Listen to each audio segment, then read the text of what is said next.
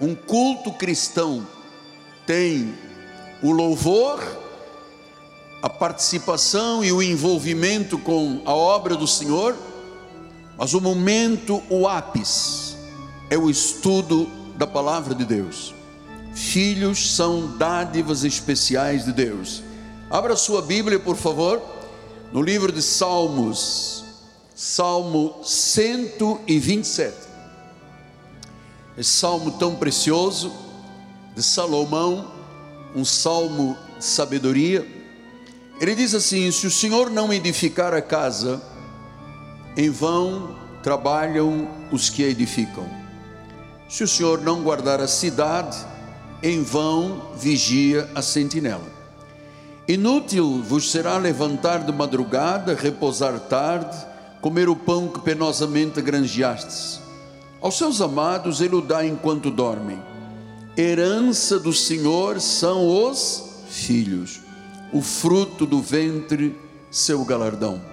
Como flechas na mão do guerreiro, assim os filhos da mocidade. Feliz o homem que enche deles a sua aljava, não será envergonhado quando pleitear com os inimigos à porta. Que esta palavra abençoe todos os corações. Vamos orar ao Senhor, vamos dispor o nosso coração para recebermos a semente. Lembre-se que o coração de um eleito de Deus é de terra boa. A semente, a palavra, será semeada no coração e imediatamente começará a germinar. Vamos ouvir o Espírito falar. Oremos ao Pai.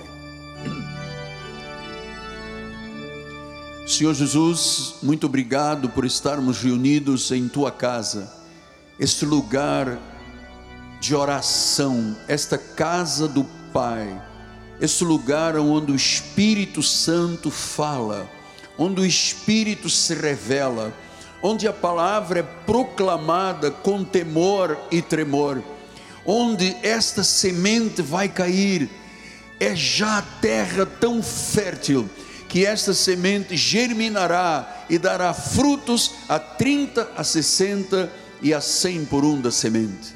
Fala-nos, ó Pai, em nome de Jesus, usando as minhas cordas vocais, a minha mente, o meu coração, para dar expressão a esta mensagem que já colocaste na minha alma, no meu espírito, no meu coração. Fala-nos, Deus, em nome de Jesus, e a igreja do Senhor diga. Amém, amém e amém. Meus amados irmãos, minha família, santos preciosos de Deus, meus filhinhos em Cristo Jesus. A minha maior gratidão que eu tenho ao Senhor Jesus Cristo em minha vida é poder ter esposa, filhos, netos, salvos por Cristo Jesus. O meu amor e a minha gratidão a Deus são muito grandes por poder olhar para a minha família e dizer: eu e a minha casa verdadeiramente servimos ao Senhor. A minha gratidão aos meus filhos, a quem eu tanto amo, os meus netos e em particular a minha esposa, por terem, por ter ela um forte e inabalável compromisso com Deus e poder ser um modelo de mãe. Minha gratidão. Porque eu sei que a maior influência que a minha família teve, e nós como pai e mãe, e hoje avós, foi a influência da igreja Cristo Vive. Porque desde crianças, os meus filhos nasceram em igreja, a minha esposa é crente desde os 11 anos de idade. E a nossa família toda tem uma forte convicção da vida cristã. Uma forte convicção do significado do que é viver a graça de Deus. Todos da minha família cresceram vendo a vida do pregador, do apóstolo, do esposo, do pai, do avô. Todos sempre olharam para mim e me viram firme, na rocha.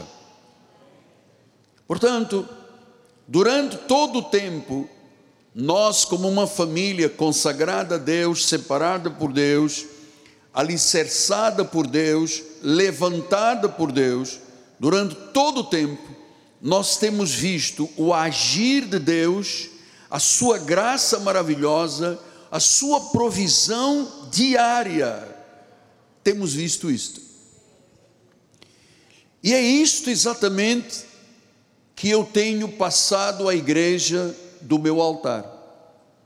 Esta convicção, esta certeza, porque vivemos numa sociedade onde as pessoas muitas vezes vivem fingindo, fingindo ser algo que realmente não são. Bispo, nós temos, por favor, um postezinho, me ajuda para colocar aqui. Vivemos em um mundo cheio de pessoas fingindo ser algo que não são. E a igreja não pode ter este risco. A igreja não pode ter sobre o altar ninguém que finge ser algo que não é, que não vive a palavra, que não está enraizado com as verdades de Deus. É impossível. Seria fogo estranho na igreja. Por isso, o nosso cuidado o nosso testemunho como família de Deus, como família apostólica, para que todos vejam, saibam que nós pregamos algo que é a nossa convicção, que é a nossa certeza inabalável. Porque eu vou lhes dizer, amados, a tarefa mais difícil do mundo é ser pastor de um rebanho. Há uma estatística que diz que a tarefa mais difícil que existe na Terra é ser controlador de aviões no aeroporto. Mas eu vou lhe dizer que não, não concordo com isso. A tarefa mais árdua que existe é a vida de um pastor, especialmente se ele quiser viver uma vida santa e digna. Sofre perseguições. Então, nossa família transmita estas verdades, porque, irmãos, nós somos centenas e centenas de pessoas. Aqui no nosso ministério não pode haver dúvidas em relação ao altar da igreja. Não pode. Porque a experiência de 44 anos e meio não é de um fedelho que caiu aqui na terra de paraquedas para orientar o. Não. Isto é tudo uma história. Isto é um plano de Deus. Isto é um projeto de Deus que tem raízes profundas e jamais haveria frutos. Aqui está uma igreja quase na plenitude. Se o altar fosse um altar fingido, se o altar não fosse santo, sagrado e com fogo que arde do Espírito Santo. Portanto, se nós vivemos num mundo cheio de pessoas que fingem ser o que não são, nós somos exatamente o oposto. Nós somos o que somos pela graça de Deus. Portanto, meus amados, falar sobre paternidade e maternidade, isso não pode ser apenas uma mensagem, isso tem que ser uma experiência de vida. Por que, que eu creio por exemplo, que um irmão padre não tem condições de falar à sua paróquia sobre casamento, família, filhos, porque ele não tem a experiência do casamento. Ele tem a experiência do celibato, mas não tem a experiência de um casamento. Então nós, neste dia, estamos falando sobre maternidade e paternidade, mas sob a influência de Deus sob a influência de vidas piedosas envolvidas na igreja, vidas fiéis que cumprem os desígnios de Deus.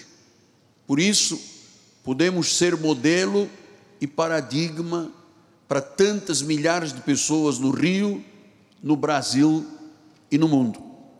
Então, o nosso ministério está criando uma próxima geração que ame o Senhor Jesus Cristo, que o adore, que viva com temor, com tremor, que viva a Bíblia sagrada na plenitude.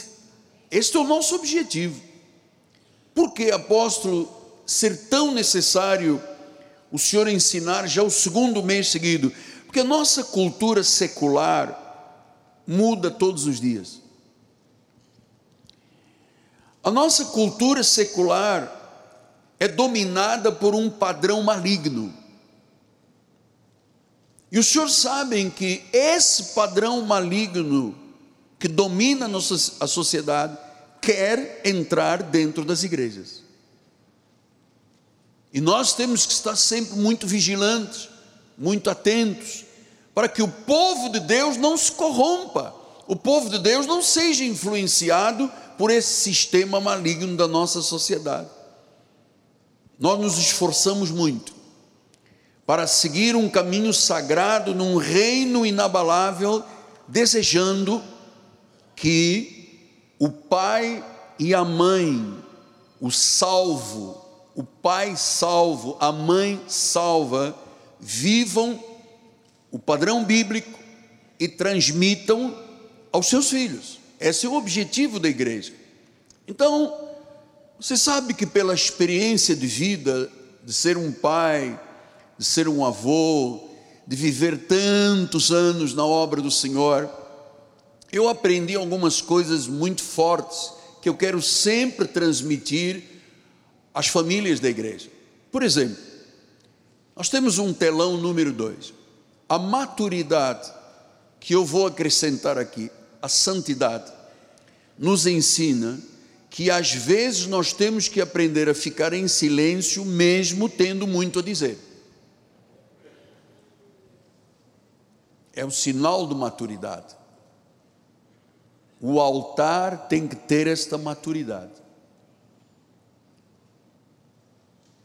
Muitas vezes eu teria muito que dizer, mas meu objetivo é dizer o que o Espírito quer dizer à igreja, essa é a minha função. É uma função de maturidade, uma função de santidade. Então, hoje nós continuamos a falar sobre família, em especial filhos. Quando eu falo família, eu estou envolvendo o pai, a mãe, os filhos, o lar. Porque existe um provérbio chinês muito interessante. O que, que diz este provérbio? Que uma geração planta árvores, a outra próxima geração recebe a sombra das árvores. A nossa geração está plantando árvores. A nossa próxima, quem é a próxima geração? São os nossos filhos. Os nossos filhos têm que receber a sombra da nossa árvore. Porque eu volto a dizer, amados, nós enfrentamos um mundo feroz, com influências terríveis, pecaminosas, perversas, corruptas, miseráveis, e a nossa sociedade tem algo tão diabólico que é tentar miseravelmente destruir o jovem e a criança de forma feroz. A nossa sociedade hoje é uma cultura que destrói crianças. Você vê crianças em passeatas, levantando bandeira, criança de 5, 6 anos dizendo eu sou trans. Isto é muito feroz, é um ataque do diabo às famílias. Veja, as famílias no Brasil hoje passam por um colapso por causa das ideologias de gênero. 50% das gestações no Brasil terminam em aborto. 75% das relações de casamento terminam em divórcio. Isso por quê? Porque a agenda das escolas e de uma parte das universidades é anti-Deus, é anticristo, é antibíblia. Leis que estão sendo promulgadas que são devastadoras para as crianças, especialmente para quem é indefeso, que está num ventre sendo gerado. A nossa sociedade quer porque quer que o nosso governo, o nosso judiciário aprove que é permitido sim a interrupção de uma gravidez, porque até 12 semanas esse feto não é feto, é apenas uma coisa, e não é. A partir do momento da concepção já é uma vida.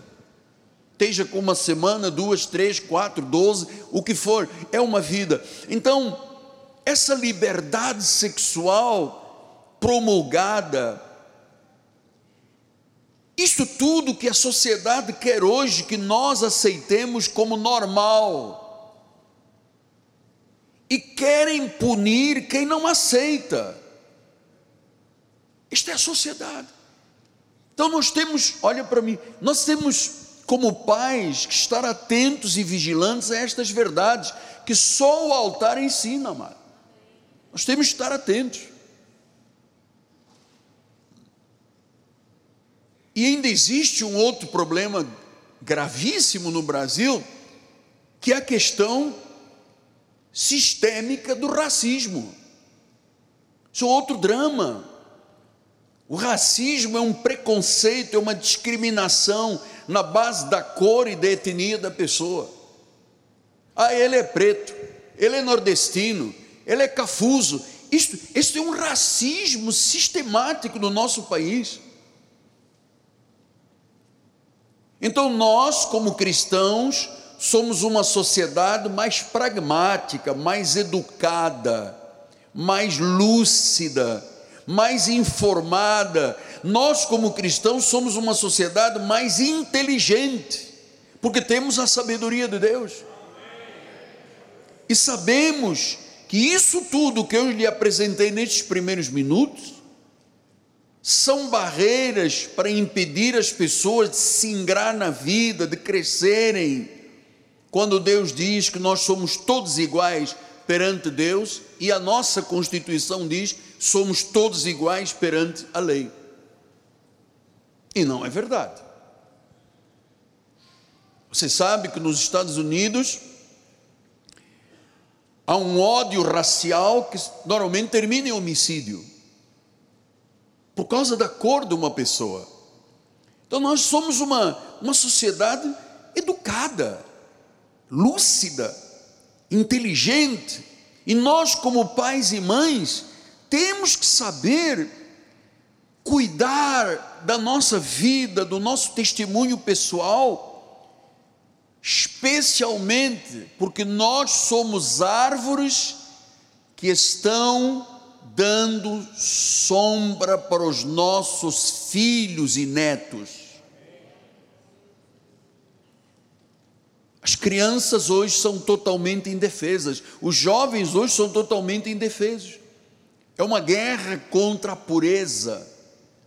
Hoje você vê pessoas, jovens, cometendo crimes. Eu sei que a miséria leva a essa situação a falta de educação, a falta de cultura, a falta de saúde, mas nós não, não temos como resolver essas questões. Nós temos que buscar no ensino da palavra a capacidade de ultrapassarmos e vencermos isto que o mundo lá fora está anunciando. Por isso, nós temos muito cuidado com palavras o que nós dizemos na frente dos nossos filhos. Os portugueses dizem que as paredes têm ouvidos, e é verdade, mas aquilo que eu digo na frente de um filho pode ser algo que o ajuda na vida, ou pode ser algo que destrói uma criança. Por isso, eu tenho aqui um terceiro post que vai lhe ensinar uma fofoca mal contada pode fazer você ter raiva do inocente e amar o mentiroso. Isto é a maior verdade que eu aprendi na minha vida. Uma fofoca mal contada pode fazer você ter raiva do inocente e amar o mentiroso. Esta é a nossa sociedade. A nossa sociedade engaja no ódio, na mentira, muito mais fácil do que engaja no amor e na verdade. Então os pais têm que pensar. Vamos agora mergulhar um pouco mais profundo, porque os nossos filhos precisam do nosso padrão de vida, da nossa árvore, para dar sombra para eles. É assim que os chineses dizem: uma geração planta a árvore, uma próxima geração oferece a sombra e recebe a sombra. Então, vamos pensar um pouquinho sobre isso, sobre essa guerra contra a pureza, contra a Bíblia, contra Deus. Vamos lembrar o que, que disse Êxodo? Êxodo 25.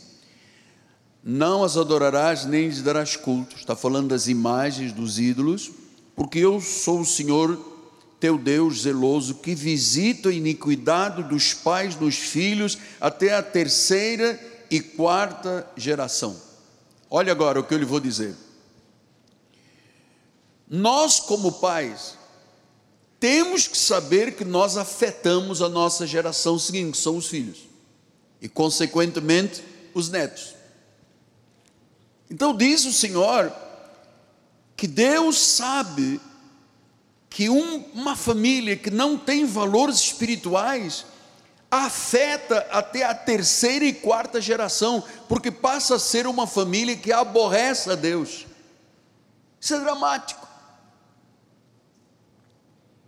Eu visito iniquidade dos filhos até a terceira e quarta geração. Quer dizer que uma geração, os pais, podem afetar os filhos, que afetam os netos, que afetam os bisnetos e por aí adiante. Olha a importância da igreja, olha a importância da sabedoria de Deus. O Salmo 58, 3 diz: Desviam-se os ímpios desde a sua concepção, nascem, já se desencaminham proferindo mentiras. Portanto, é próprio do ser humano ser mentiroso. É próprio, o ser humano na carne. A mentira é parte da vida das pessoas que não têm Jesus a mentira para pessoas, há pessoas que falam mentira como se falassem a verdade, tudo mentem, porque isto é parte da vida, da carne das pessoas. Por isso é que estou lhe dizendo: uma fofoca mal contada faz a pessoa ter raiva do inocente e amar o mentiroso. É isso que se passa na nossa sociedade. Hoje, o mentiroso é muito mais amado do que o inocente. Isto é uma verdade. As pessoas amam muito mais o mentiroso do que amam o inocente. Tem raiva do inocente, estão do lado do mentiroso. E não querem saber se é verdade ou não o que está dizendo, estão do lado do mentiroso. Então, Deus diz que visita a iniquidade, quer dizer que uma família que aborrece a Deus influencia os filhos, influencia os netos, até a terceira e quarta geração. Quer dizer Olha, olha o problema. Uma criança nasce, já se desvia, já profere mentiras. Não existe um pai e uma mãe que sentam com os filhos assim: hoje papai e mamãe vai te ensinar a ser um mentiroso. Não existe. Já é próprio. Já é próprio. Nós temos que fazer morrer a nossa natureza terrena.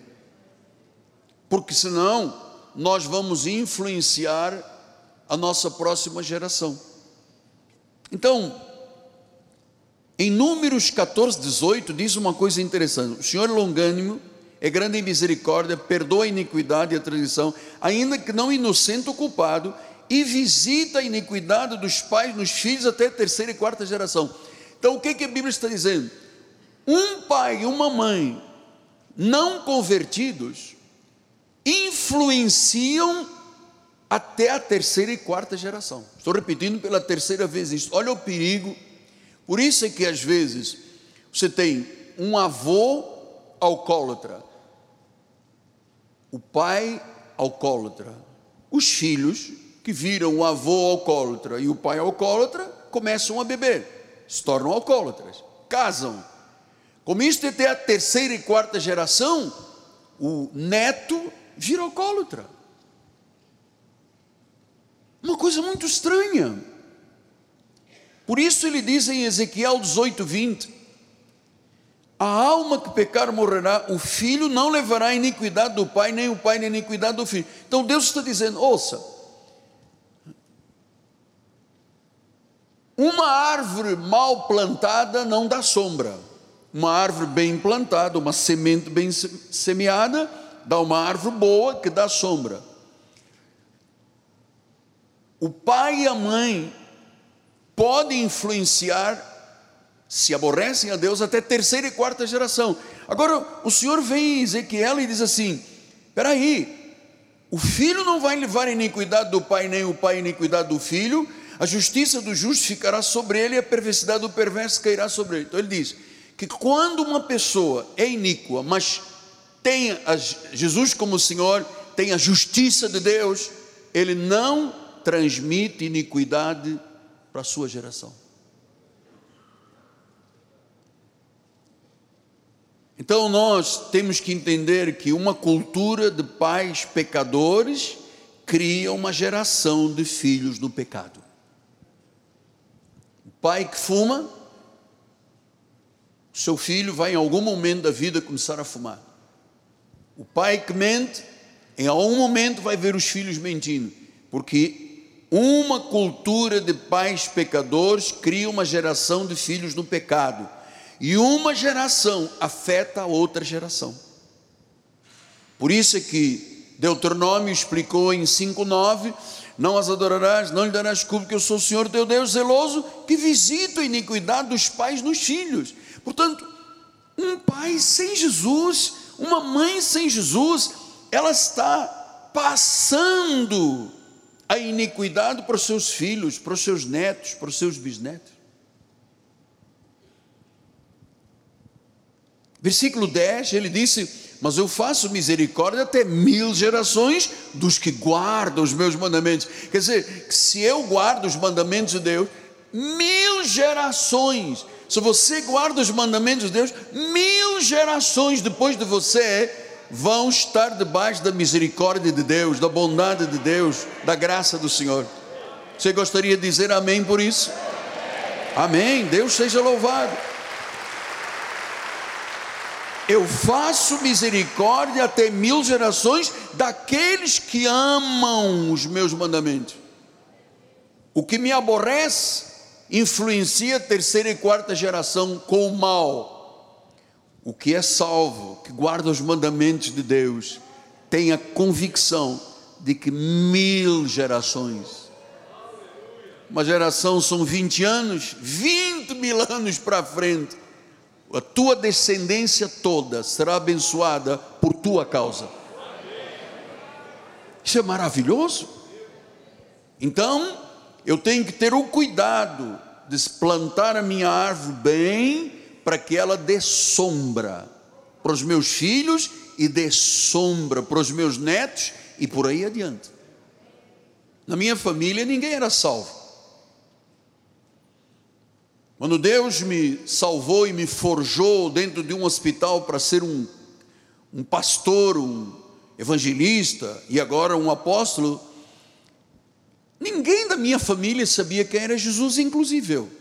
Eu era o único religioso, mas não sabia quem era Jesus. Então toda a nossa família estava condenada. Até que Deus fez esta obra, me levantou, me salvou por misericórdia, por graça, e agora a minha família toda ouviu falar de Jesus. E o mais importante é que meus filhos, meus netos, minha esposa, a nossa descendência toda estará sempre debaixo da misericórdia de Deus. Então você não veio perder tempo à igreja. Você não veio perder tempo dizendo eu estou confuso com a igreja. A igreja é isso que você sabe, é esta verdade que nós praticamos aqui na igreja. Aqui se ensina a verdade. Eu sei que às vezes a verdade dói um pouco, porque é a dor do crescimento. Você já ouviu um jovem adolescente dizer: dói aqui, dói aqui, dói aqui? É chamada dor do crescimento. Dói as articulações do jovem adolescente, porque é a dor do crescimento. Às vezes, para crescer, você tem que abrir mão de muita coisa, você sofre, você tem que deixar de fazer coisas, você sofre. É a dor do crescimento. Você cresce na graça, cresce no conhecimento, até ser uma árvore frondosa que dá sombra para os teus filhos. Não dá maldição para os filhos, dá sombra para os filhos. Então vamos pensar agora.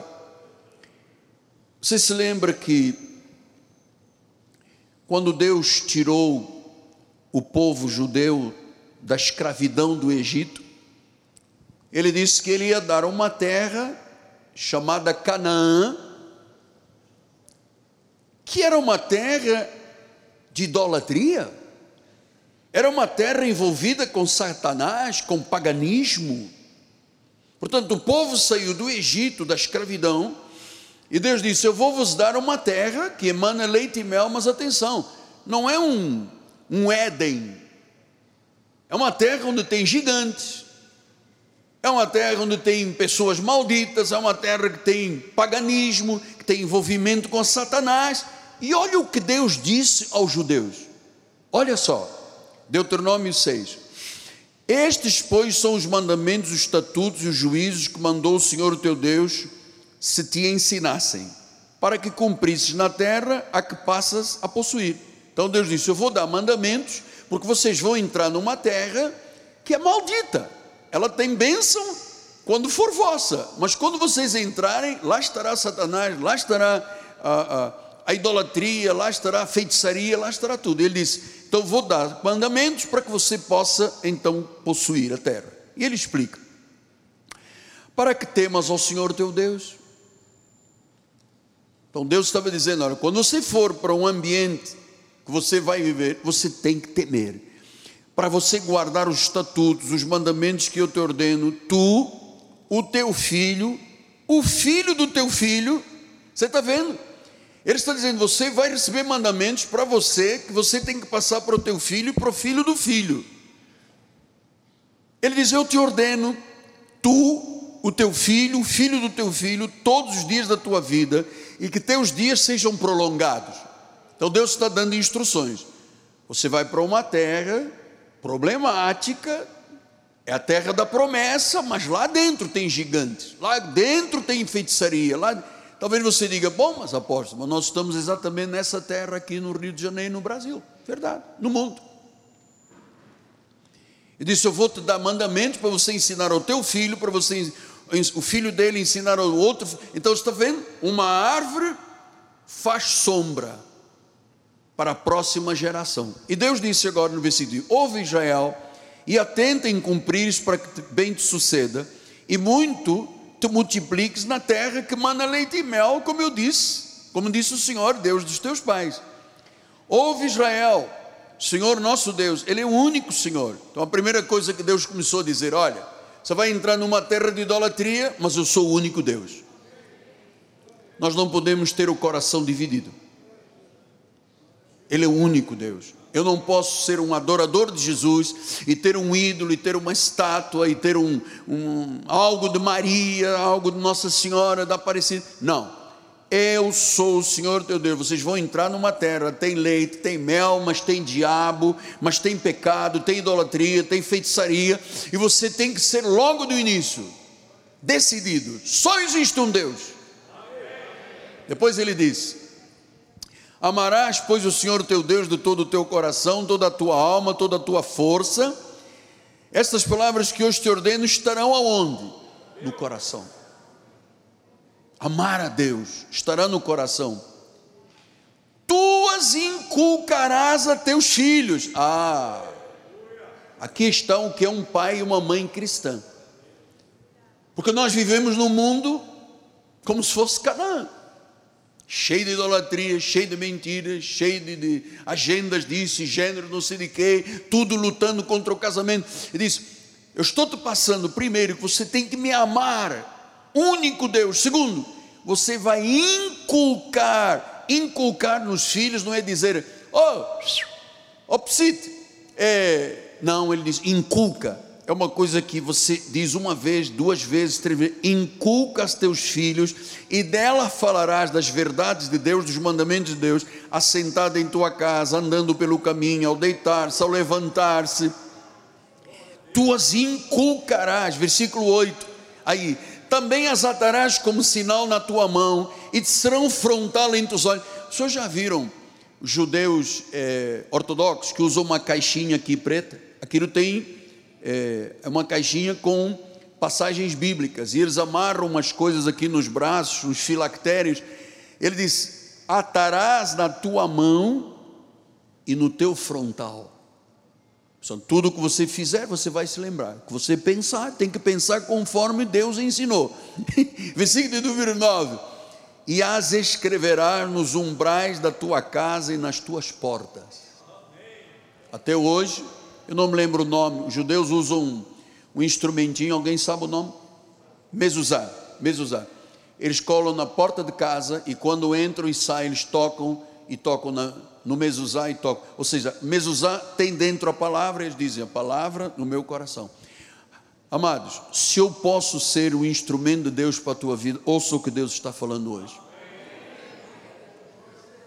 Tem muito filho aprisionado na droga, na bebida, na prostituição, dentro de cárceres, porque não receberam a instrução de um pai e de uma mãe. Escreve nos umbrais da tua casa, põe nas tuas mãos, põe na tua fronte, fala, inculca. Então, ensinar a amar a Deus e obedecer a Deus é obrigação nossa dos pais evangélicos. Ter uma família focada em Deus, refletir nos nossos filhos aquilo que nós somos. Mostrar aos nossos filhos que a palavra de Deus é tudo para nós. E ele disse no versículo 12: guarda-te, para que não te esqueças.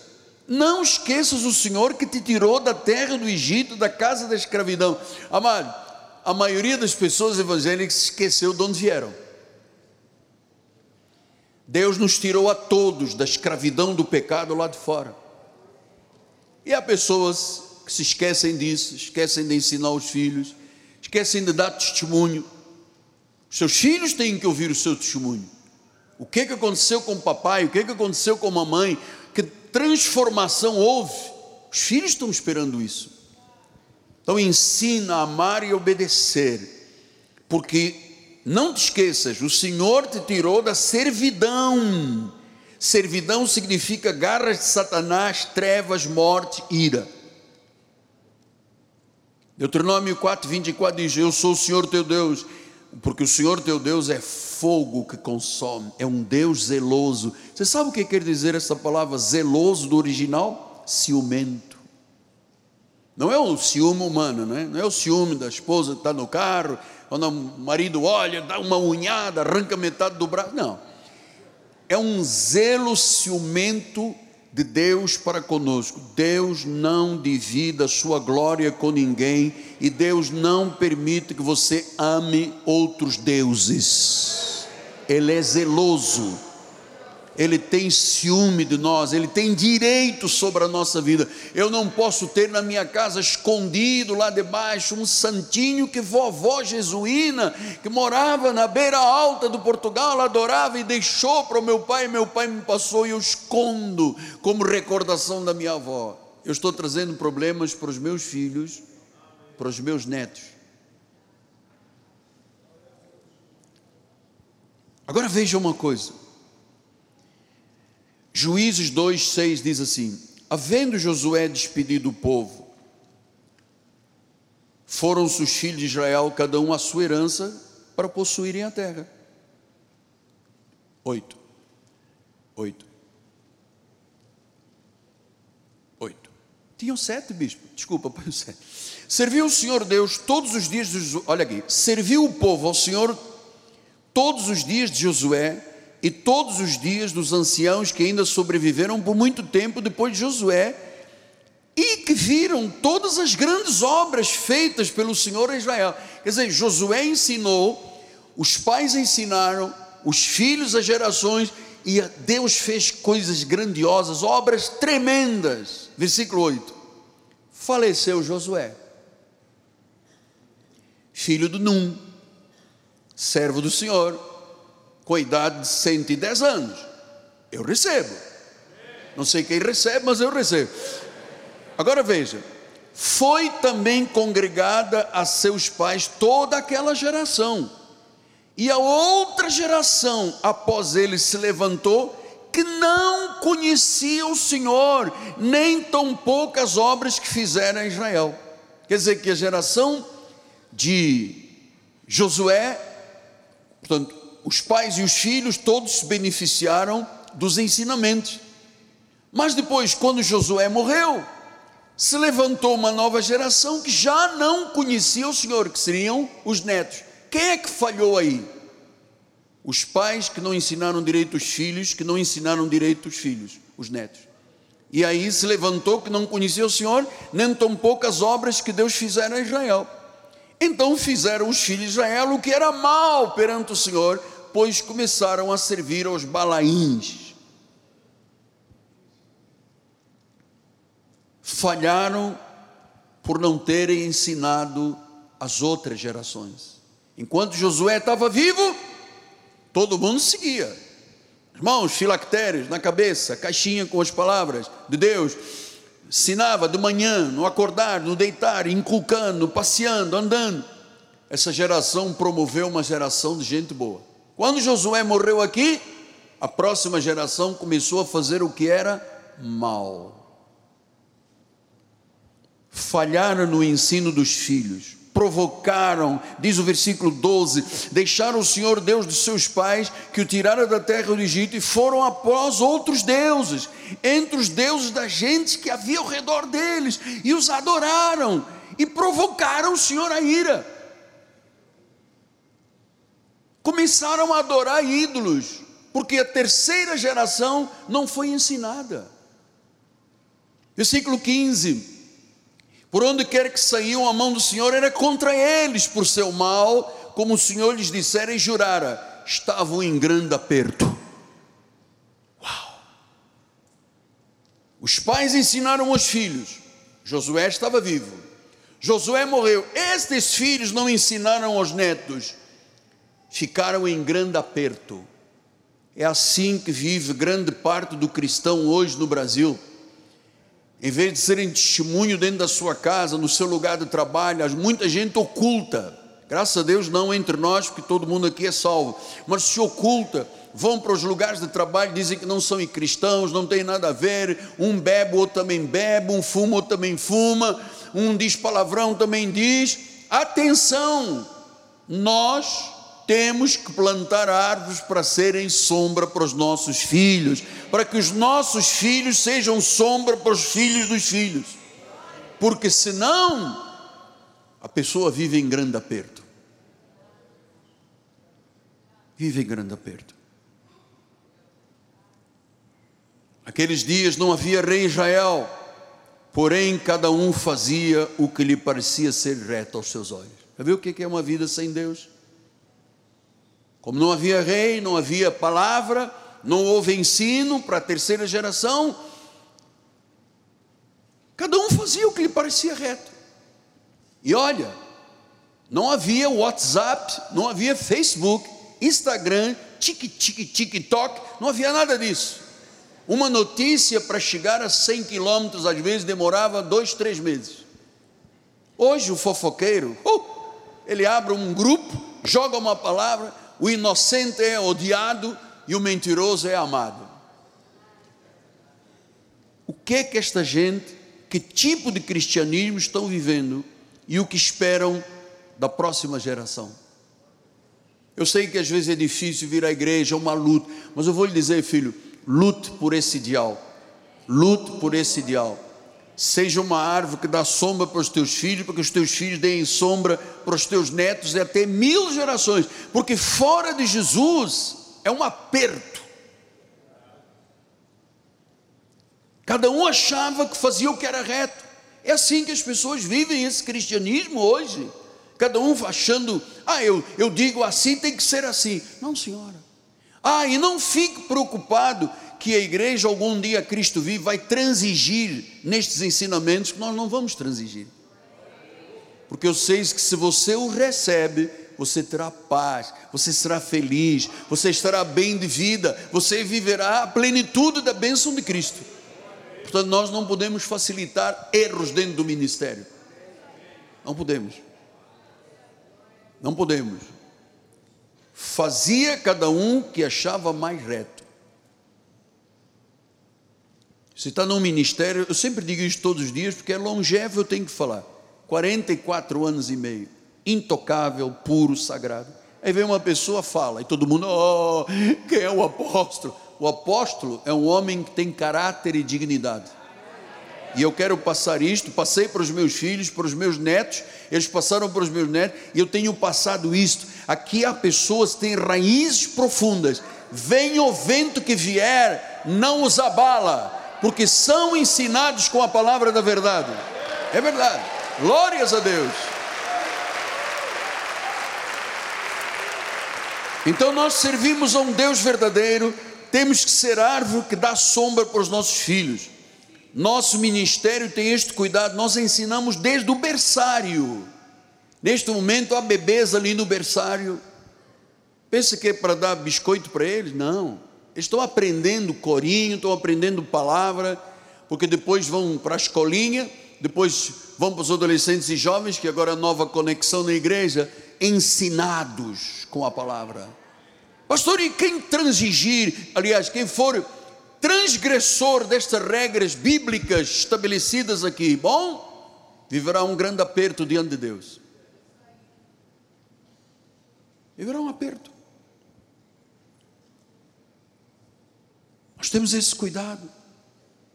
Quando Jesus disse em Marcos 10, lhe trouxeram crianças para que tocasse, os discípulos repreendiam, e o que Jesus disse o quê? Deixai vir a mim os pequeninos, não embaraceis dos tais é o reino de Deus. Amados, quantas pessoas foram embaraçadas e vão viver no precipício,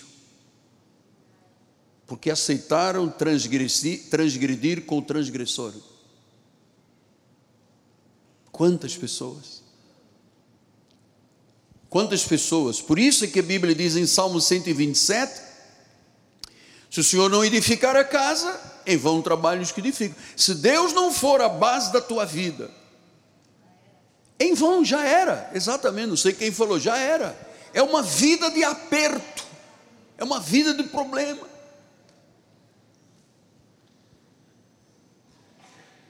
Então, nossos filhos são um presente de Deus. E eu queria agora, nestes 15 minutos finais, você se lembra que nós vínhamos falando sobre Efésios 5, mulheres sede submissas, maridos amai vossas esposas, filhos honrai vossos pais e mães para que te vá bem e sejas de longa vida. E faltou um versículo. Pais, não provoqueis vossos filhos a ira, mas criais na disciplina e na demonstração do Senhor. Então, o que você está aprendendo aqui é para passar. Você tem uma árvore você tem que dar sombra para os teus filhos. Não provoquei, criais na disciplina, na demonstração do Senhor. Então, no lar cristão, as escrituras têm que dominar. A verdade de Deus tem que dominar a tua família. Não é a televisão, não são as mídias, não são as novelas, são os planos de Deus. E os planos de Deus não mudaram. Para a família, não mudaram. Mulheres, sede submissas. Homens, amai vossas esposas como Cristo amou a igreja. E pais, não provoqueis a ira os vossos filhos. Portanto, a Bíblia está mostrando que os pais têm uma responsabilidade muito grande, a responsabilidade parental, de liderar o seu lar, de ensinar os seus filhos e veja, na disciplina e admoestação do Senhor. Então você tem que ter a disciplina ensinada na igreja para você poder admoestar e ensinar os teus filhos e a tua família. Não abra mão disto. Não abra mão. Seja intransigente. Se um filho mentir, você tem que corrigir. Aliás, tem que ensinar a não mentir, porque há pessoas que só corrigem depois do erro. Há um tempo para tudo. Você sabe que até o telefone celular, O telefone celular nos aproxima de quem está longe, mas nos afasta de quem está do nosso lado. Porque você clica, está falando com a China no telefone. E às vezes o teu marido ou a tua esposa estão do lado e você não liga. Você está conectado, conectado com quem está distante de você. Quem está do lado passa indelével. Então disse, nossa responsabilidade é educar, ensinar na disciplina uma estação do Senhor. Eu vou lhe dizer assim com muito respeito, isto é até uma prevenção à delinquência. Um pai que ensina um filho, ele está prevenindo o seu filho, porque é na disciplina do pai, é na supervisão da mãe, do afeto que os pais demonstram aos filhos, é isso que traz coesão e evita a delinquência. A delinquência não é só pegar uma arma e matar os outros. Tem muita gente que vive em apartamento de triplex que os filhos são uma vergonha para os pais. Colossenses 3:21 ele disse: Pais, não irriteis os vossos filhos para que não fiquem desanimados, não irriteis, não frustre os seus filhos com maus exemplos. Não crie conflitos com os seus filhos. Não zombe das decisões dos seus filhos. Não compare os seus filhos a outras crianças. Seu filho e você têm a imagem e semelhança de Deus. Deus tem planos para a família que incluem os pais e os filhos. Eu aprendi que pais não são Deus dos seus filhos. Os pais têm a obrigação de ensinar. É assim, eu não tenho muito mais tempo, mas vamos voltar um pouquinho lá atrás. Deus disse: Eu vou vos dar uma terra que emana leite e mel, mas lá dentro tem feitiçaria, tem Satanás, tem os homens gigantes, tem os filhos não sei de quê, tem, tem muita complicação. Então, para você sobreviver nesse mundo, você tem que me amar, você tem que guardar os meus mandamentos, você tem que me amar de todo o teu coração, porque senão lá dentro vai ser um aperto para a tua vida. Nós vivemos nesse mundo. Amado, fora da igreja a vida é um aperto. Não adianta achar que, ah, porque Deus me falou, não falou nada.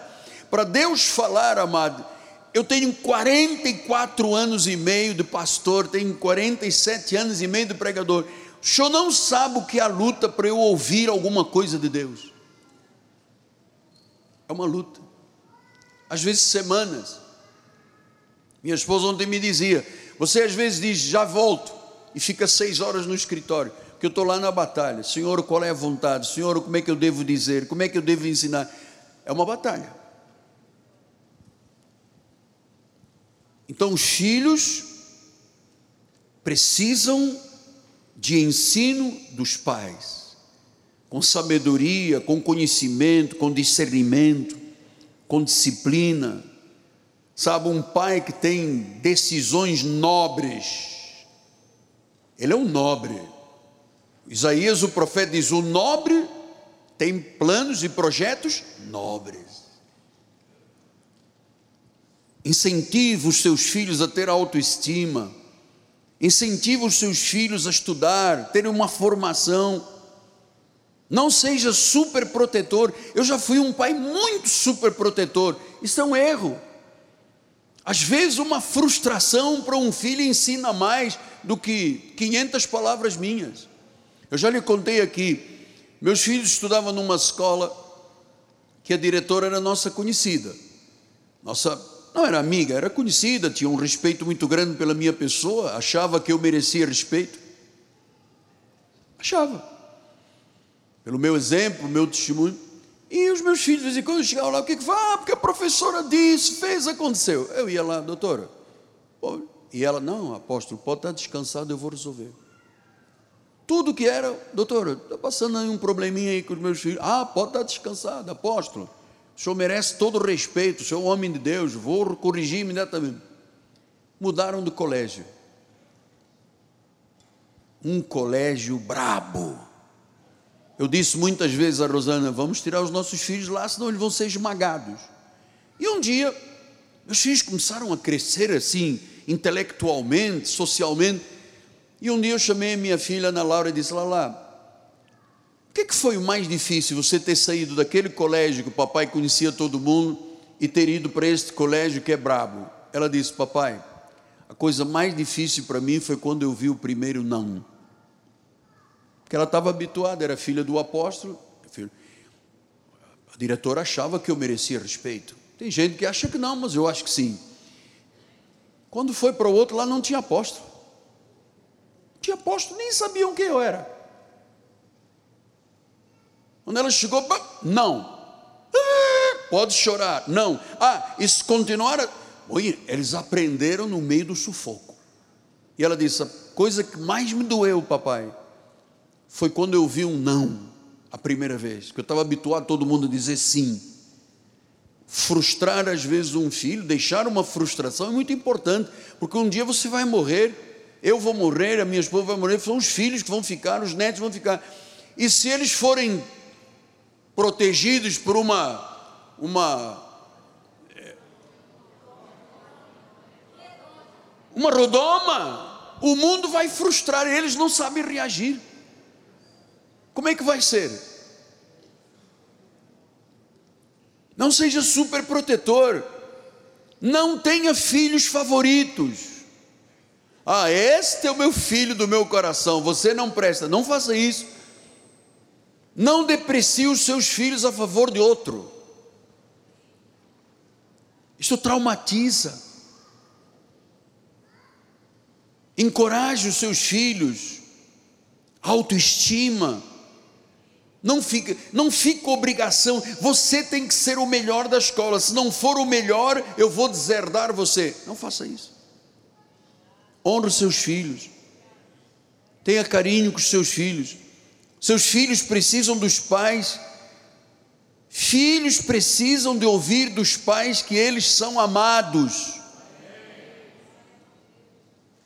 Eu vou lhe dizer uma coisa que você vai se chocar. Meus filhos para mim são mais importantes do que eu mesmo.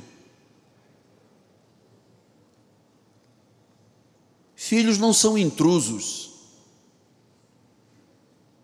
Filhos são parte da vida. Não negligencie seus filhos. Não use palavras amargas, crueldade. Não provoque os seus filhos a ira. Seja voz de Deus para os seus filhos. Obedeça a palavra. Ame Jesus de todo o coração. Ensine pelo exemplo. Ame a sua igreja.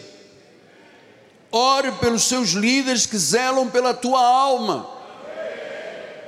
Seja um homem, uma mulher de amor, de afeto, de carinho, de respeito.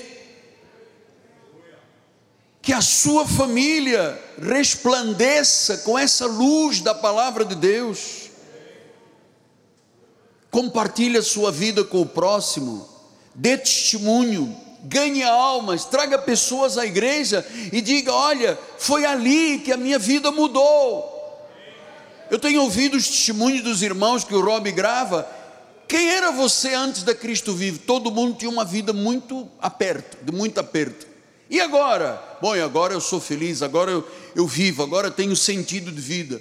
Isto que eu passo aqui é o que eu vivo é o que a minha esposa vive, meus filhos vivem, minhas filhas vivem, meus netos vivem, porque nós queremos ser uma geração que tem uma grande árvore dando sombra para os filhos, para os filhos darem sombra para os netos, para os netos darem sombra para os bisnetos, e daqui a mil gerações, se alguém for lá no laboratório Gênesis e fizer um exame do seu genes, do, da sua origem, ele vai chegar lá mil gerações, vai chegar assim, epa, tinha aqui um, um, não sei nem mil gerações como é que se diz, de mil gerações atrás, que era um pastor evangélico chamado Miguel Ângelo Ferreira, e hoje todos nós somos de Jesus, porque veio lá de trás, entende? É isso que Deus quer para a nossa vida.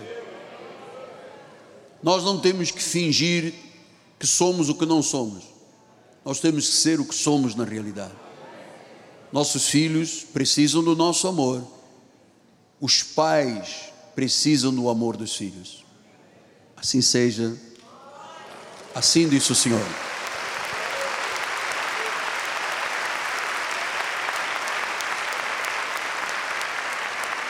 Muito obrigado. Muito obrigado mesmo. Porque essa semente que foi semeada no teu coração já está germinando. Senhor Jesus, damos toda a honra, todo o louvor, toda a glória ao Senhor. Obrigado pelos ensinamentos, por estas aulas de vida, Pai. Obrigado, Senhor, porque nós neste altar somos uma árvore que está dando sombra para a vida da igreja, para que a igreja tenha nas suas árvores sombra para os seus familiares. Ajuda-nos a amar-te de todo o coração, com toda a verdade, em nome de Jesus Cristo. E o povo de Deus diga: Amém, Amém e Amém. Vamos ficar de pé, meio-dia. Hoje poderíamos ter terminado muito mais cedo, né? Mas Deus tem os seus planos com louvor. Glória Senhor. Você está feliz nessa manhã? Então, levante seus braços, estique as suas costas e agradeça a Deus por esta manhã maravilhosa. Obrigada, Senhor, por este domingo abençoado, Senhor. Obrigada porque nós saímos daqui, Senhor, com as orientações certas para termos e fazermos as nossas famílias melhores a cada dia, Pai. Agora nós te pedimos, Senhor, que os teus anjos acampem ao nosso derredor, nos livrando de todos os males, dos invisíveis, dos visíveis, Senhor, do homem fraudulento, do enganador, Pai, e que toda fortaleza que esteve se armando sobre a vida desta igreja, destas famílias, caiam agora por terra em nome de Jesus, Senhor. Em nome de Jesus, porque nós e nossas famílias são abençoadas com toda sorte de bênçãos do nosso Deus maravilhoso. Saia daqui feliz para tornar o seu dia a dia um dia a dia melhor, juntamente com a tua família, sem apertos, sem dificuldades, porque o Senhor é por nós e ninguém pode ser contra. Graça e paz. Amém, Jesus.